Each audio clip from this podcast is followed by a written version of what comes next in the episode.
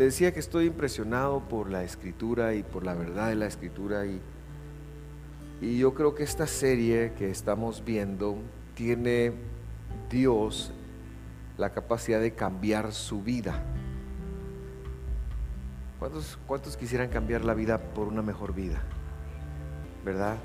Es un, es un proceso y tenemos que esforzarnos y tenemos que trabajarnos, trabajar mucho, pero yo creo que si algunos domingos debe venir a la iglesia, son los próximos domingos. Y le invito a reescuchar estas charlas que vamos a estar teniendo. Y empiezo con un breve resumen de la charla de la semana pasada, donde hablábamos del arrepentimiento, no como normalmente hemos visto, sino más un retorno, lo habíamos definido como un retorno a Dios. La palabra arrepentimiento viene del latín eh, penitere, que quiere decir penitencia, y entonces pensamos que nos podemos arrepentir, pero veíamos como la escritura dice que es la bondad de Dios la que nos guía a hacer un retorno, que nosotros estamos perdidos y que el pecado nos ha afectado mucho más de lo que llegamos a, darnos cuenta.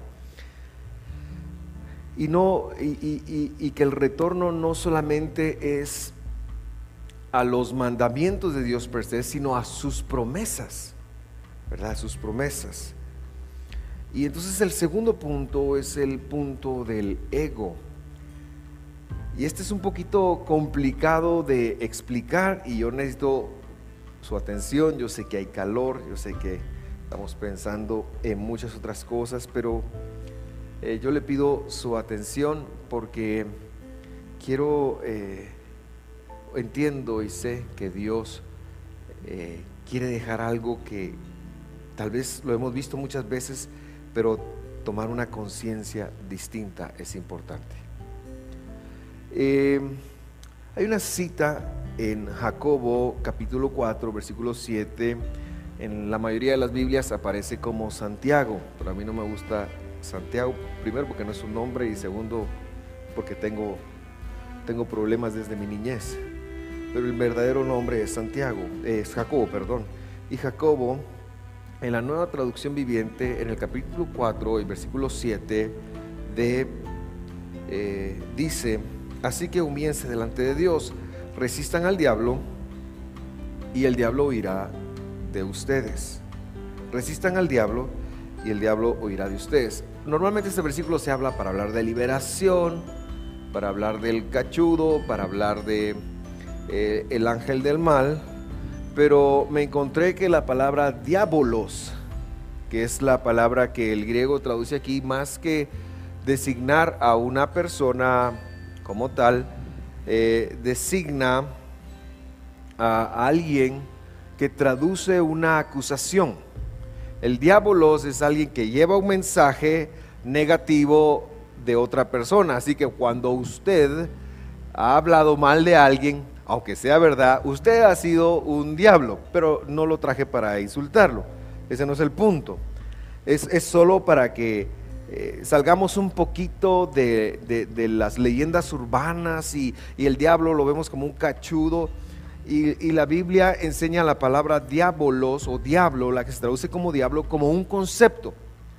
Y dentro del concepto, eh, más que el ángel del mal, está alguien que con palabras, que con verdades, eh, hace acusaciones o, cambia la verdad, traduce algo de una forma negativa, de una forma eh, peyorativa. Y entonces eh, este versículo nos va a ayudar para entender qué es, em, qué es rendir el ego, porque se refiere a un poder que funciona en el lenguaje, en las palabras especialmente el lenguaje que como individuos tenemos todo el tiempo. Usted habla con usted mismo más que con cualquier otra persona todo el tiempo.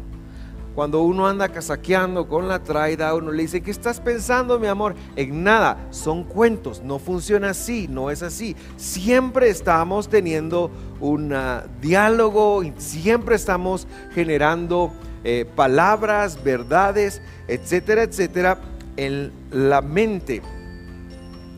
Y el punto del versículo es a que nosotros tenemos que resistir un embate, un embate de una traducción mal hecha que se genera en nuestras mentes. Como dice eh, la escritora Joyce Meyer, el campo de batalla es la mente. ¿Verdad? Es la mente. Ahora, este es un concepto difícil de comprender y por eso la Biblia, que es tan pedagógica, nos enseña a través de historias. Entonces yo quiero tomar una historia para explicarlo mejor y cuando usted salga de acá, usted tenga una conexión específica, qué es el ego, cómo lo peleo y, y algo que usted pueda practicar continuamente a partir de hoy. Entonces hay una historia muy temprana en la Biblia. Es muy importante. Todos la conocemos esta historia, pero yo quiero pedirle que la vea de otra forma, que la vea con otros ojos esta mañana en función del diablo, en función de la conversación que se gesta en nuestras mentes, ¿verdad? Y me refiero a la historia de Eva con el serpiente. Es un diálogo entre una mujer que es inocente, que no ha conocido pecado, y alguien que está traduciendo verdades con mentiras, que está acusando falsamente a Dios y produciendo un efecto que a Eva la lleva a caer. Entonces, todo el tiempo nosotros tenemos esa lucha con el serpiente. Y digo el serpiente porque en la Biblia es masculino, no es femenino. Así que yo siempre había pensado que la serpiente era la suegra, es el suegro. Algún día me tocará a mí ser el serpiente y voy a ser un serpiente bravo para la honra del Señor. Ahora, eh, ya en serio, la serpiente no es su marido, tampoco es su marido, tampoco es su suegra, tampoco es él o la serpiente. Es la voz que usted tiene muy en cuenta todos los días para tomar decisiones. Es la voz que está adentro, hablando todos los días e influyéndonos a tomar eh, decisiones. Y partimos de un punto. Dios le habló a Adán, al Adán y le dijo, Adán, pueden comer de todo lo que hay aquí, pero hay un árbol del cual yo no quiero que ustedes coman. Y lo que quiero decir en función de eso es que para cada situación en la vida, para todo lo que tú estás enfrentando, para cada reto, para cada problema, pero para cada relación también, para cada aspecto de tu vida existe una palabra de Dios. Le voy a llamar un procedimiento de Dios, pero que sepa usted que estoy hablando de los mandamientos de Dios. Para cada circunstancia que usted está enfrentando, hay algo que Dios ya dijo cómo debe de hacerse, ya Dios dijo cómo debe de manejarse. Existe un mapa del cielo. Existe un mapa en el cual Dios nos ha bendecido y nos ha mostrado cuál es el mejor camino que nosotros tenemos que tomar. Existe de parte de Dios una intención de que nos vaya bien una intención de, de, que alcancemos el potencial que Él nos designó para alcanzar. A esto es lo que nosotros llamamos la palabra de Dios, los mandamientos de Dios. Son como mapas, son como rutas espirituales que Dios ha designado para ayudarnos a vivir la vida mejor, para ayudarnos a alcanzar nuestros propósitos, para ayudarnos a tener paz, para ayudarnos a la felicidad. Y eso es la palabra de Dios. Lo que pasa es que el serpiento. El serpiento. Y en este caso era una palabra muy específica. No van a comer del fruto de un árbol. Era fácil, pero no es tan fácil en la vida. No lo fue para Adán, no lo fue para Eva, no lo es para usted, no lo es para mí. Porque la serpiente, el serpiente, el diabolos, tiene un papel.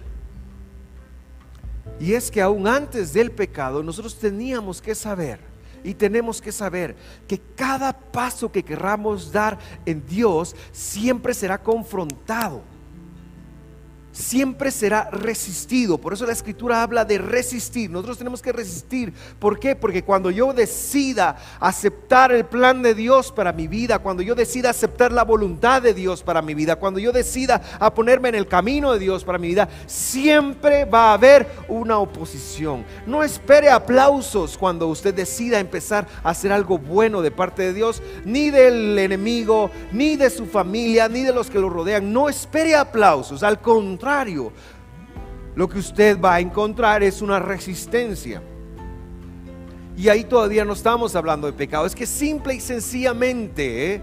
cada vez que nosotros decidamos confiar en Dios para llevar un proceso, para alcanzar sus planes, sus propósitos, lo primero que vendrá es una resistencia. Y por eso nosotros también tenemos que aprender a resistir al diablo para que éste huya de nosotros. A veces pensamos que la felicidad en la vida es no tener problemas.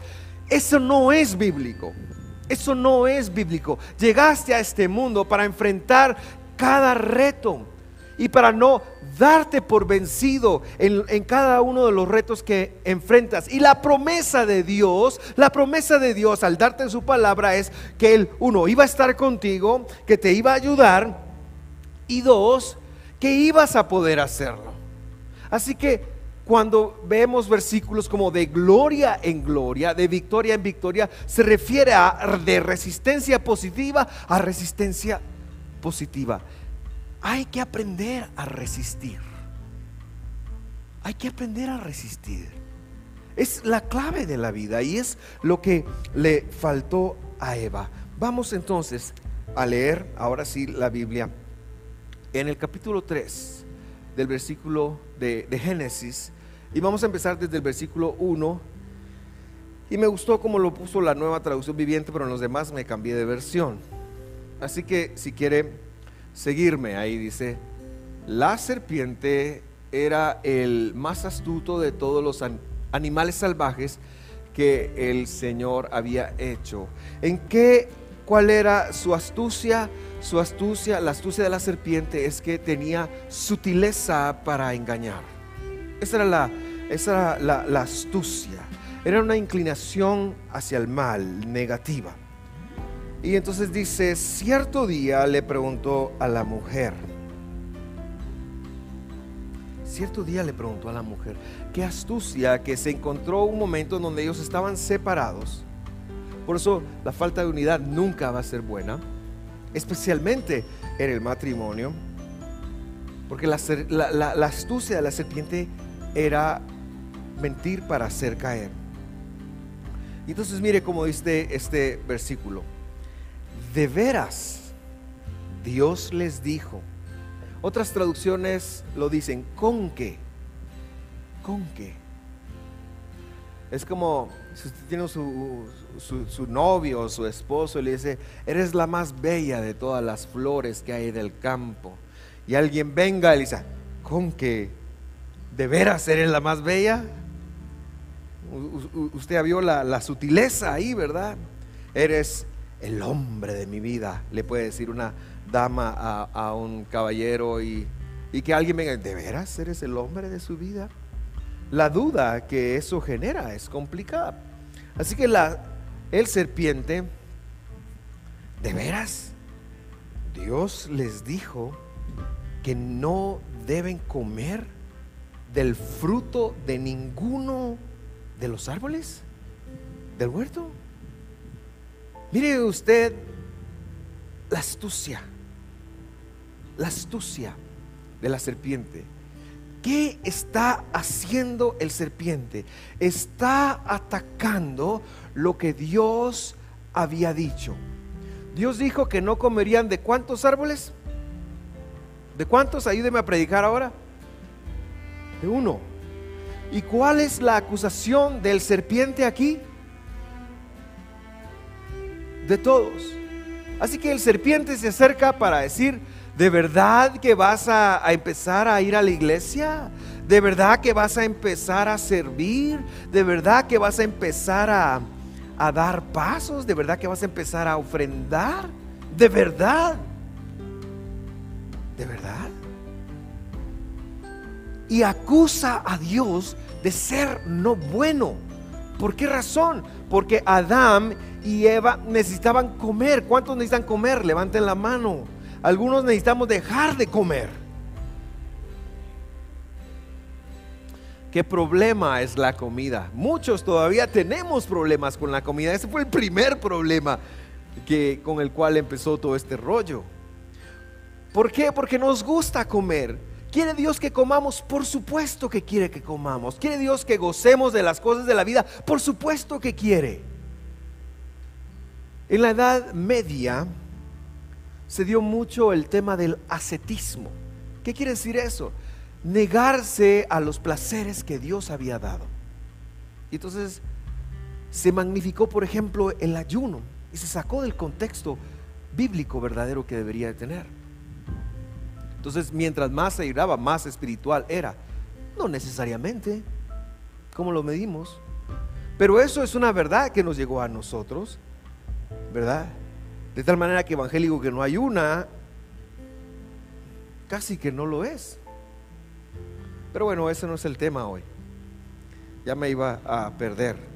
Deje estarme haciendo que me pierda de mi charla porque tengo que llegar a un punto importante.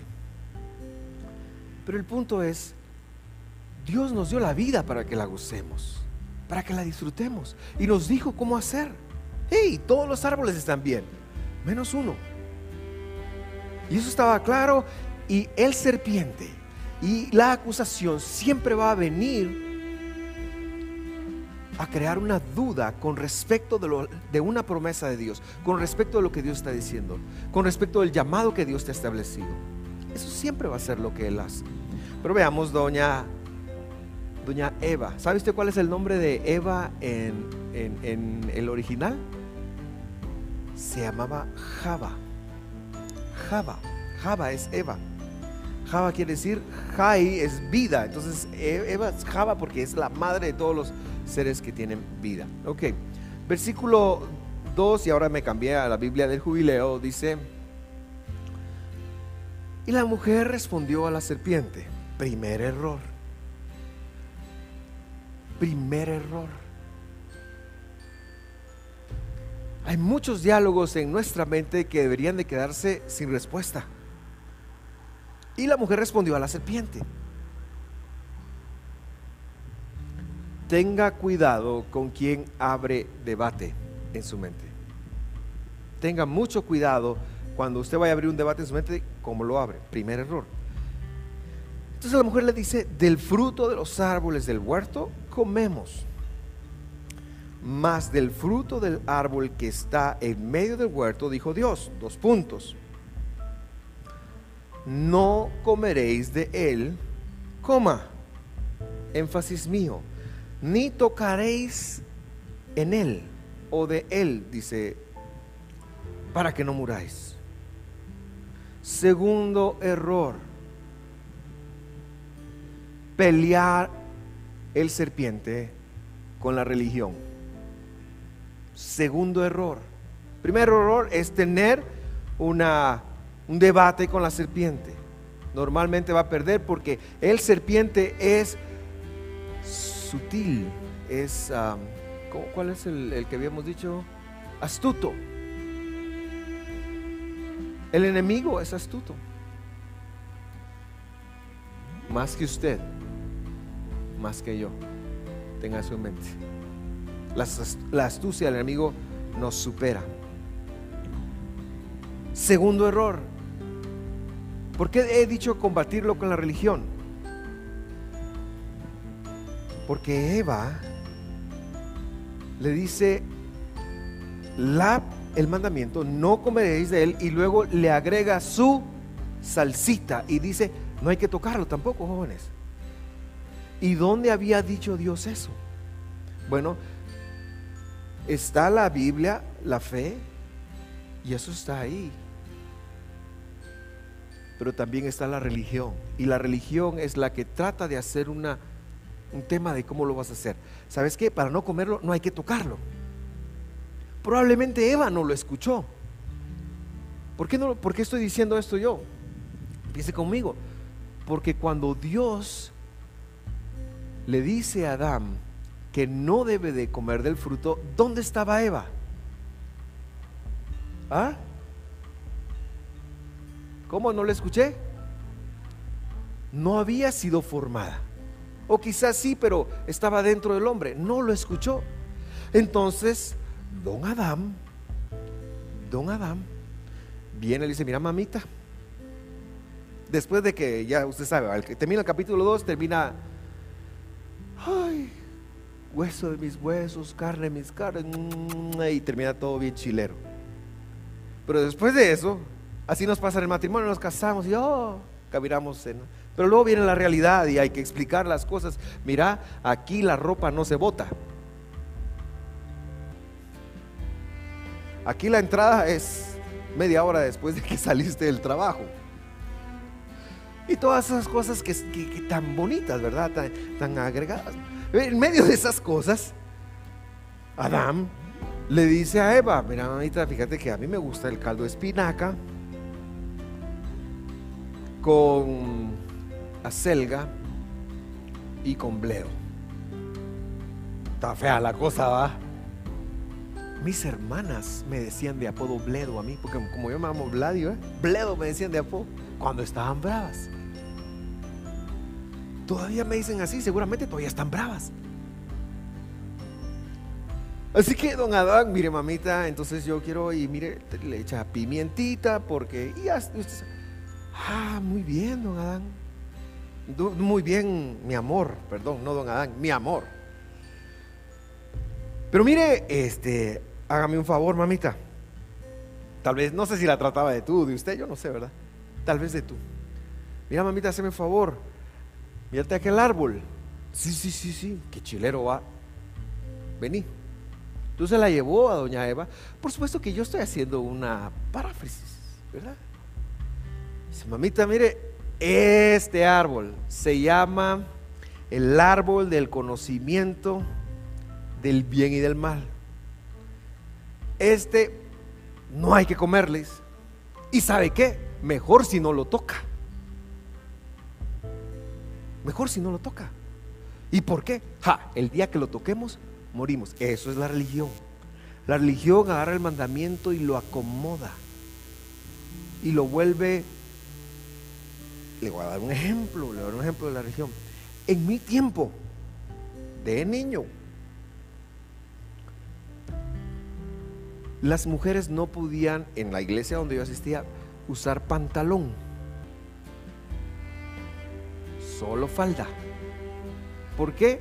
Porque hay una escritura que se mal comprendió, es decir, la mujer no vestirá ropa de hombre y el hombre no vestirá ropa de mujer. Por supuesto que la Biblia se pasa llevando a todos los transgéneros y esos atarantados. Por supuesto, para ellos era. Pero la religión vino y dijo, la mujer no debe usar pantalón. El otro día, solo para probar, me, traté de poner el pantalón de Mónica y no se puede, es que no podemos. Primero porque estoy más choncho que ella. Y segundo, porque ¿cómo se han de ver mis caderas? Terribles. Sí me voy dando a entender. Entonces vino la religión e hizo muchas cosas de esa. Los mandamientos, el plano de Dios es para que alcancemos nuestro propósito, es para que logremos, es para que, para que tengamos éxito. La religión vino y lo distorsionó. Así que Don Adán le enseñó su versión de la escritura a Doña Eva y cuando Doña Eva tuvo problemas, tuvo el, el embate de la astucia del enemigo, ella reaccionó diciendo, no lo tocaremos. ¿Y qué hizo? Le dio, le dio alas a la serpiente. De ahí se convirtió en la serpiente voladora.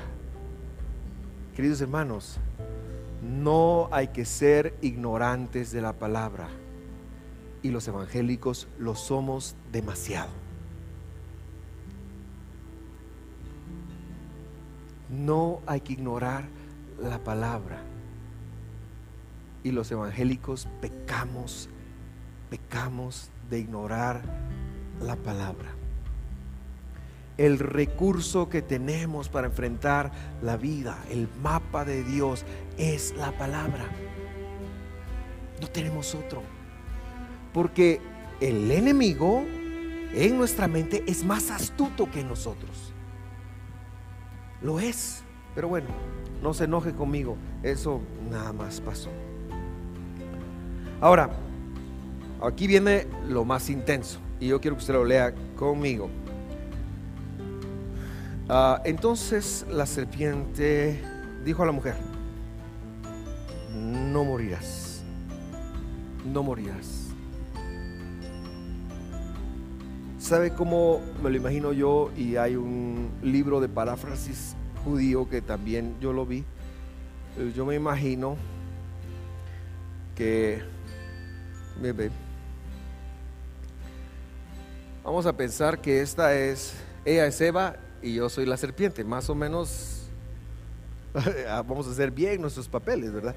Y vamos a pensar que ese es el árbol. Ahora, la, ella le ha dicho a, a él, serpiente, que el día que lo toque, ¿qué va a pasar? Va a morir. ¿Y Dios había dicho eso? No. Entonces yo me imagino a la repente, no mamita, ¿sabe qué? No, usted tranquila. Perdón, mi amor. Just lean up against right there. Mira, lo estás tocando. ¿Te moriste? No. Gracias.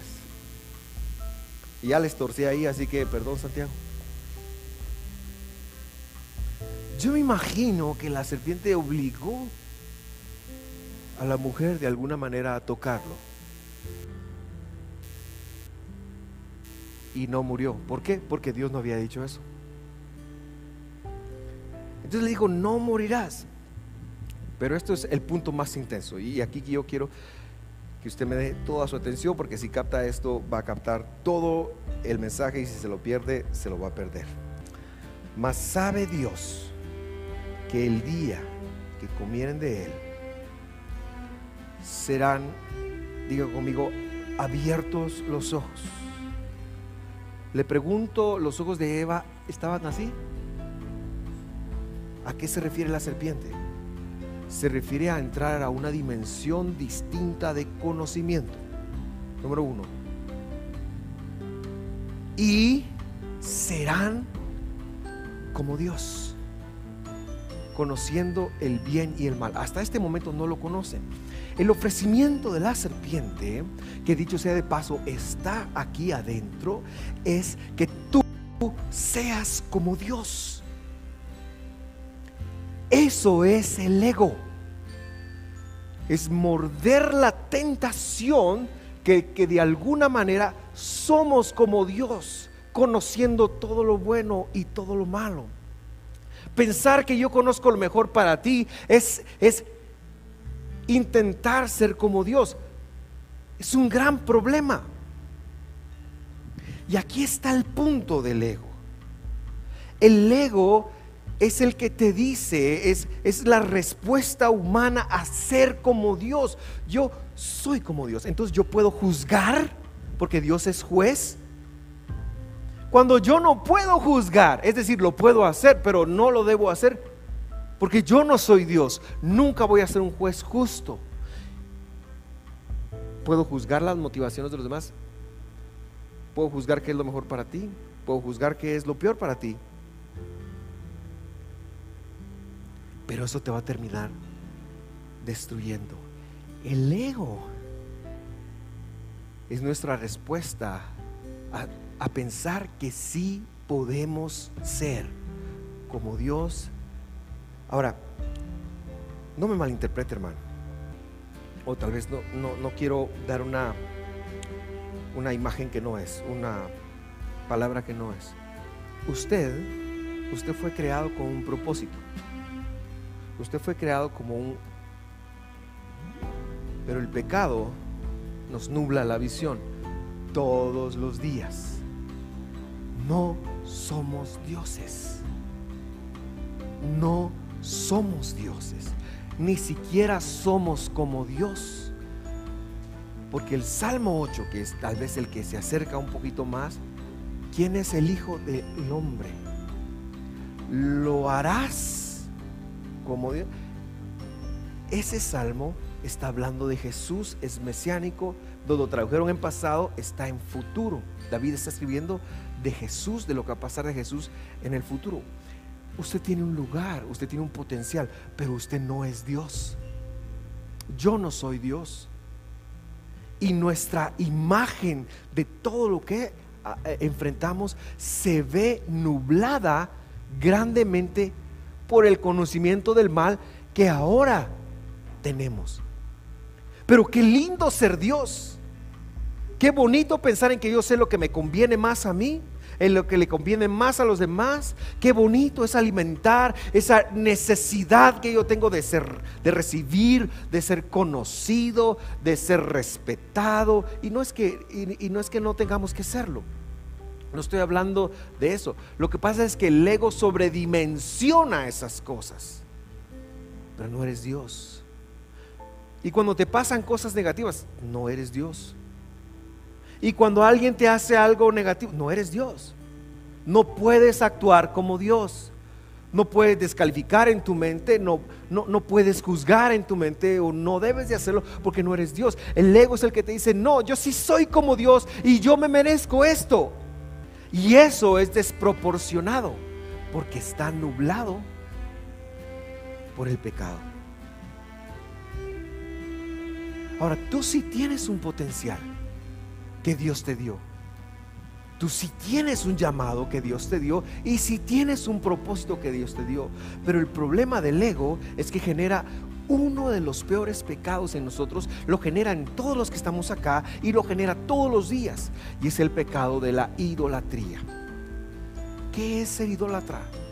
Tener un Dios que no sea Jesucristo. Eso es idolatría. ¿Y cuál es el Dios que se pone en mi corazón con el ego? Soy yo mismo. Soy yo mismo. Y esa es la peor idolatría de todas, porque no nos damos cuenta. Porque pensamos que lo que vemos, que lo que escuchamos, eso es. Y entonces dictamos sentencia. Quizás no lo hagamos, ah, pero ¿quién de nosotros no tiene encasillados a todos los que están alrededor de nosotros. ¿Quién de nosotros no sabe cómo es la mejor forma de que nos traten, de que nos respeten, de que nos cuiden, de que nos mimen? Bueno, somos como Dios. Perdón, estamos intentando ser como Dios. No lo, el punto es que no lo somos. Y aquí es donde, donde la, la sutileza de la serpiente alcanzó a Eva. Wow, yo puedo ser como Dios. Dios me creó como una criatura soy una criatura, pero puedo ser como Dios y llegar a distinguir lo bueno y lo malo. Yo puedo decir, yo puedo emitir opinión sobre otros y llegar a, ah, yo, yo puedo hacer eso. ¿Cómo es eso que Adán me envió a mí a hacer la sopa de acelgas? ¿Por qué no fue él? Puedo llegar a pensar de esa manera. Y se nos olvida que todo lo que vivimos, todo lo que tenemos, todo lo que llega a nuestra vida, es el resultado de una conducción de Dios que te lleva a atravesar las situaciones que necesitas atravesar para perfeccionar su obra en ti. Gracias por ese amén que no haya dado. Porque no es fácil, es complicado. Lo que no nos gusta es sufrir, no nos gusta ser víctimas. Y, y cuando lo entendemos, nos peleamos con aquellas personas que nos dañan, buscamos, andamos buscando eh, em, culpables. Y jamás, o se nos olvida voltear al cielo, voltear al Señor y decir, Señor, yo soy vendido al pecado. Soy imperfecto. ¿Qué me estás tratando de decir? ¿Cómo puedo hacer para corregir esto? Alzaré mis ojos a los montes. ¿De dónde vendrá mi socorro? Mi socorro es imposible que venga de ningún otro lado. Aunque yo eh, vea en ti al que me ha hecho daño o al que me ha culpado. No es que Dios es el juez justo y a veces permite que lleguen cosas que son desagradables, que son complicadas, para que yo haga un ajuste, para entender que yo no soy Dios, que tú no eres Dios, solo hay un Dios, solo hay un Dios, escucha visión de fe, el Señor nuestro Dios, el Señor es uno. Le preguntaron a Jesús, ¿cuál es el más importante? Eso respondió. Es uno, solo hay uno capaz de generar bendición sobre nuestras vidas es Jesús de Nazaret, el Rey del universo. Solo hay uno capaz de cambiarlo. Claro, necesitamos ser cómplices con ello. No es que yo me vaya a sentar y que Dios... No, yo necesito ser cómplice, necesito ser obediente, necesito ser proactivo y todo lo que la escritura me enseña en función de los, de los mandamientos, pero yo necesito entender que mi socorro solo viene del Altísimo, del que hizo los cielos y la tierra, del que no va a dar mi pie al resbaladero. Que tengo una misión. Se nos olvida de la misión y es tan fácil pensar en que cuando, cuando somos fuertes nos sentimos o cuando vivimos alguna circunstancia en donde algo nos sale bien, nos sentimos demasiado fuertes. Pero no es por tus pistolas, es porque Dios lo da, Dios lo ha permitido, Dios lo ha hecho. Lo que tienes es por Dios y tu obediencia. Es por Dios y tu obediencia.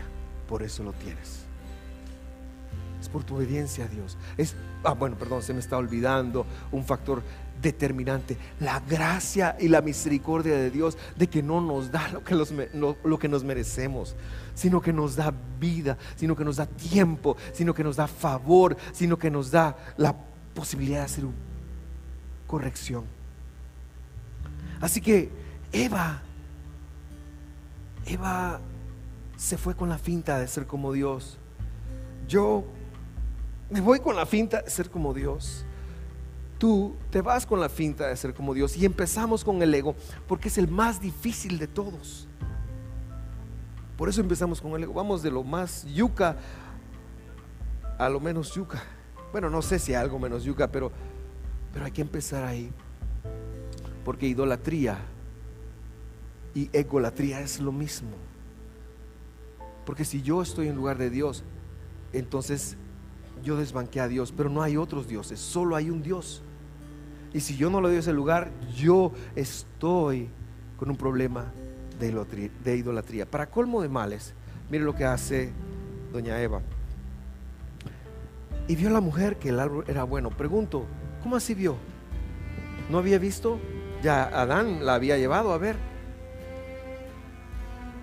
Ella tuvo, se despertó en ella un conocimiento distinto.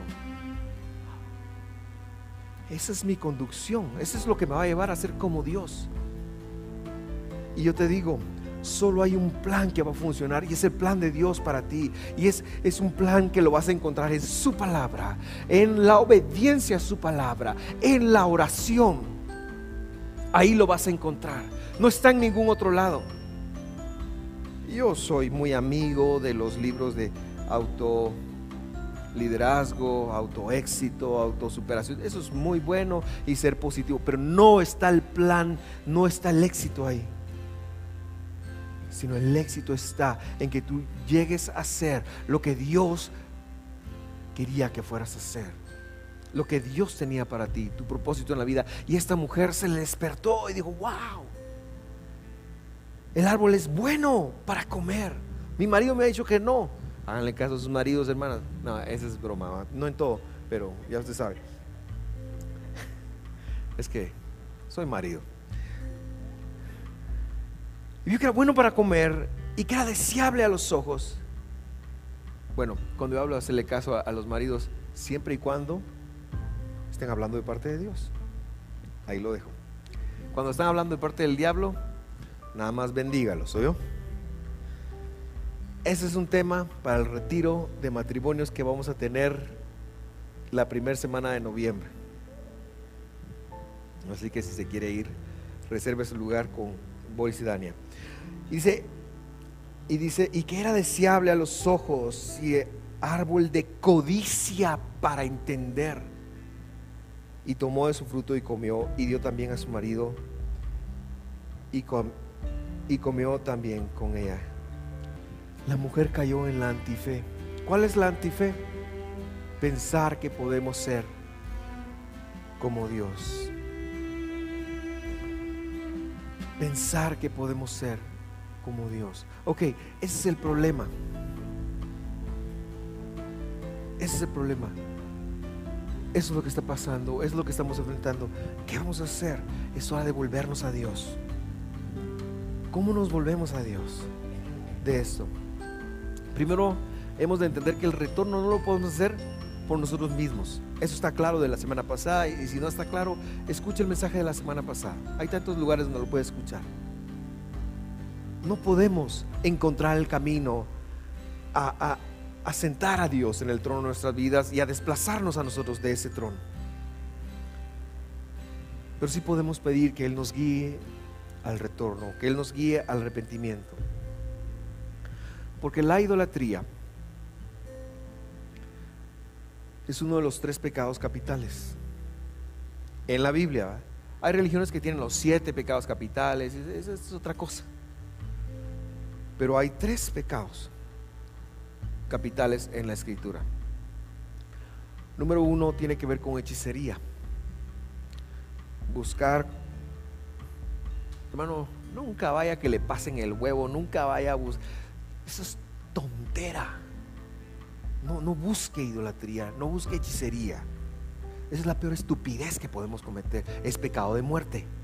Enfermedades gruesas vienen cuando hacemos esas cosas. Por favor, no me enojen. Segundo pecado de muerte, yo estoy hablando de la Biblia, ¿verdad?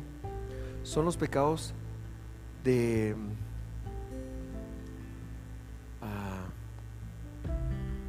inmoralidad sexual, inmoralidad sexual, como la Biblia los dice, ¿verdad? Inmoralidad sexual, adulterio, ah, bueno, son muy feos, así que inmoralidad sexual ahí se lo, se lo voy a dejar.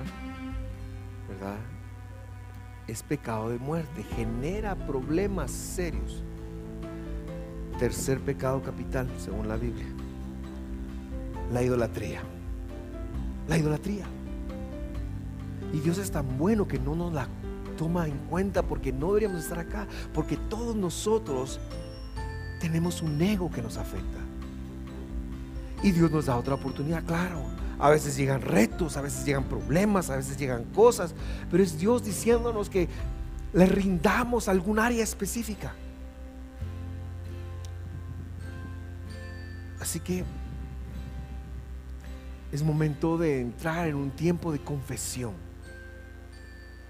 El retorno a Dios exige una oración que te pida, Dios mío, ten compasión de mí, pero volverme a Dios con la humildad de corazón de saber que he pecado y confesar mis pecados. La escritura dice en Proverbios 28:13, el que encubre sus pecados no prosperará.